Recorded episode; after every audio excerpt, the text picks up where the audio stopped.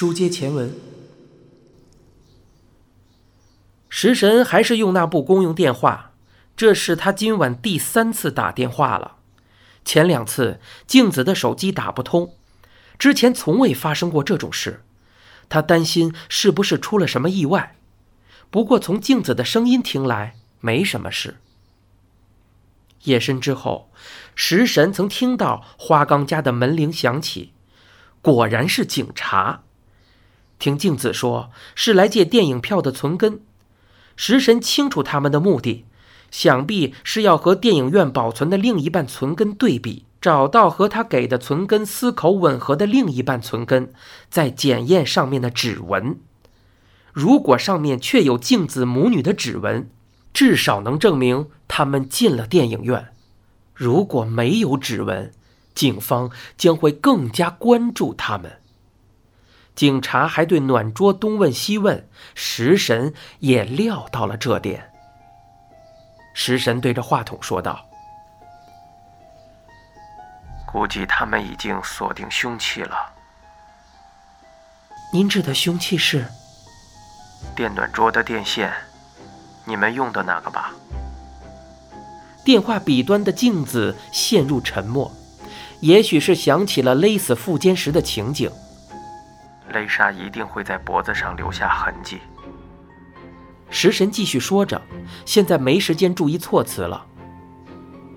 办案方式日益先进，用什么东西当凶器，看痕迹就可以确定。所以，那个警察才问起暖桌。我想是这样。你不用担心，我早已经安排好了。食神早就料到警方能够锁定凶器，所以他把花岗家的电暖桌和自己屋里的对调了。他们的电暖桌现在正躺在他的壁橱里，而且食神那电暖桌的电线和他们的不同。警察既然注意到电线，一眼就能看出。食神继续问道：“警察还问了些什么？”另外，嗯，说到这里，他金口不语。喂，花岗小姐，在。你怎么了？没有，没什么。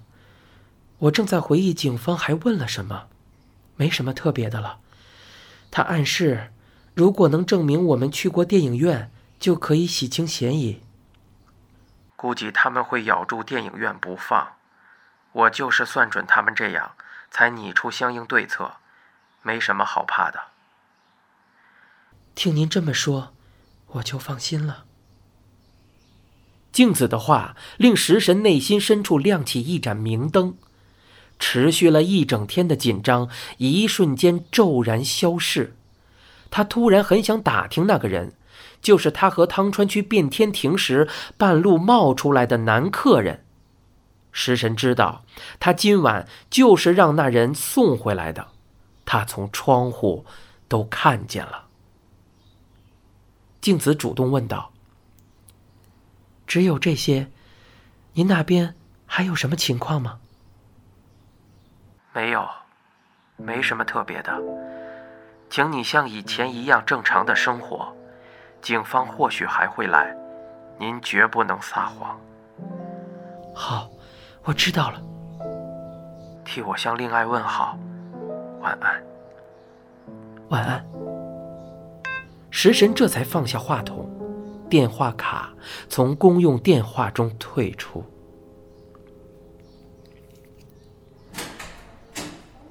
听了草剃的报告，监工掩饰不住满脸的失望。他一边揉着肩膀，一边在椅子上前摇后晃。这么说来，那个工藤和花冈静子重逢是在案发之后，这一点你确定无疑吗？草剃说：“照便当店老板夫妻的说辞是这样，他们应该没有说谎。据说工藤第一次去店里时，静子和他们一样惊讶，当然也可能是在演戏。”监工仰望草剃，毕竟他以前做过陪酒小姐，应该很会演戏嘛。你再好好调查一下那个工藤，他在案发之后突然出现，未免太巧合了。草剃身旁的岸谷略带顾忌地插嘴说道：“据花冈镜子说，工藤是因为听说那起命案才来找他，我想也不算巧合。如果两人真是共犯，应该不会公然见面吧？”草剃说：“也许是大胆的障眼法。”草剃的意见令岸谷皱起眉头。可是，草剃向监工问道：“要不要问问工藤本人？”监工说：“嗯，也好。如果他真有涉案，必会露出马脚。你去试探试探。”草剃应了一声，就和岸谷一起离开了。草剃对刑警学弟说道：“你不能凭着主观臆断发表意见，别人会利用你这一点。什么意思？说不定工藤和花冈镜子以前就交情匪浅，只是一直掩人耳目，私下来往罢了。或许他们现在正在利用这一点，谁也不知道他们的关系，不正是最佳共犯人选吗？如果是这样，他们应该继续隐瞒关系才对啊。那倒不见得。”男女之间的关系迟早会被拆穿，或许他们觉得趁此机会假装久别重逢，岂不更好？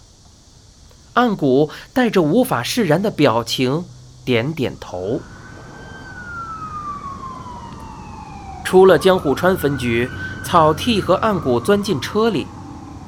岸谷一边系安全带，一边说：“根据鉴定，凶手极有可能是以电线为凶器。”正式名称是空心麻花线。草剃说：“哦，电热器常用的那种电线，比方说电暖桌之类的。是的，电线外面包了一层针织棉线，就是那个织痕留下的勒印。怎么样？”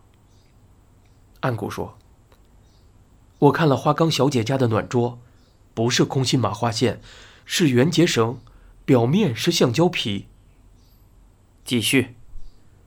嗯，没了，就这样。草剃说：“说到电暖器，除了暖桌，还有很多其他的，而且可用来当做凶器的，不一定是身边的日用品，说不定是从什么地方随手捡来的电线。”是。